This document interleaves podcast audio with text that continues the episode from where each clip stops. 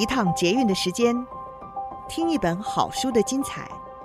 林尔祥为您朗读。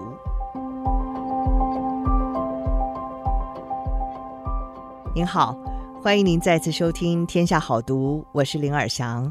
今天想要为各位介绍的好书是《人生给的答案》，作者呢是提摩西·费里斯。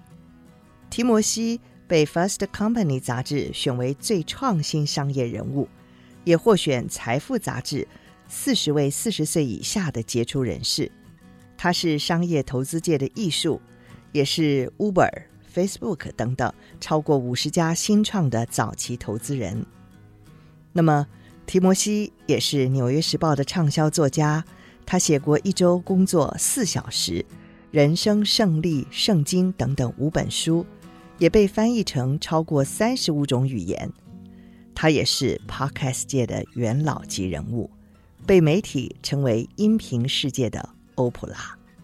截至目前为止，提摩西已经被超过百家媒体报道过，包括《纽约时报》、《经济学人》、吉米·法隆今夜秀、Time、富比士、CNN，还有 CBS 等等。这本书《人生给的答案》呢，就是他最新、最大型的自我挑战计划。那就是向全球各界顶尖的强者提问，找出让自己冲破瓶颈，把生活调控到更理想状态的方法。所以，今天我们的书斋呢，就是创投创业之神拉维肯回答提摩西·费里斯的提问。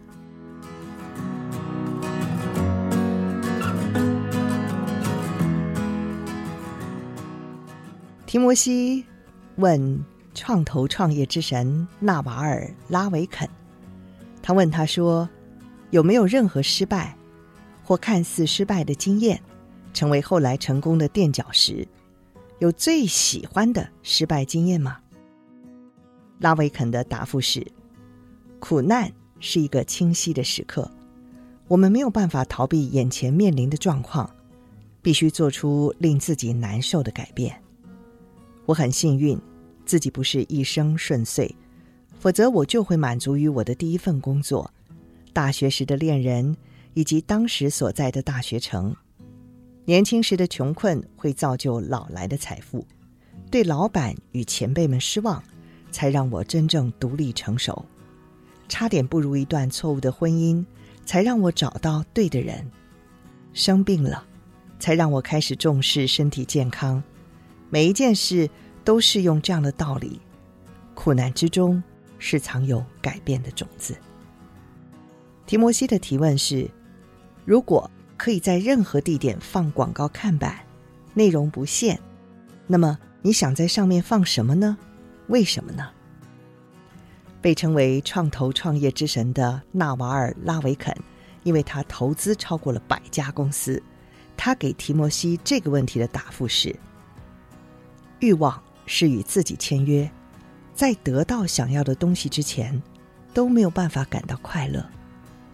欲望是人的驱动力，实际上，发自内心、毫不妥协、凌驾于任何事之上的欲望，通常总能获得满足。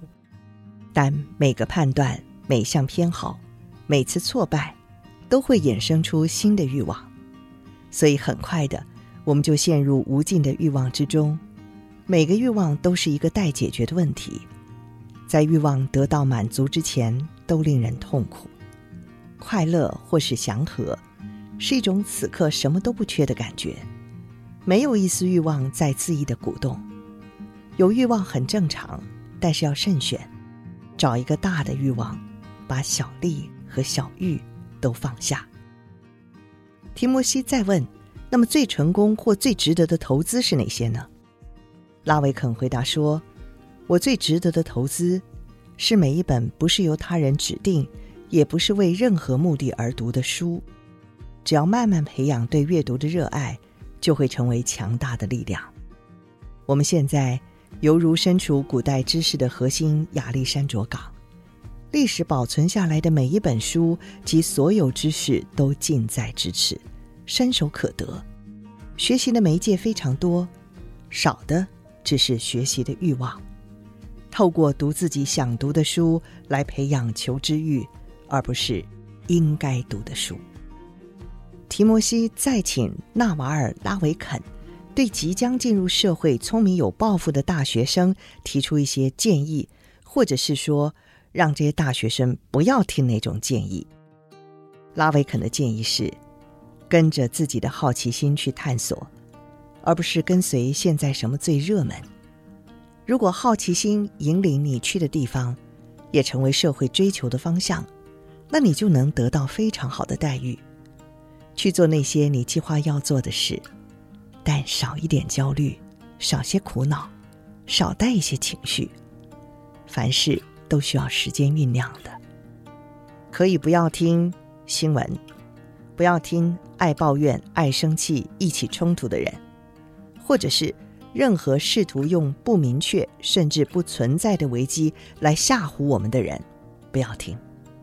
不要做与自己道德良知冲突的事。并非因为其他人在盯着我们，而是你终究会过不了自己这一关。自尊心就是你看待自己的名声，只有你最清楚。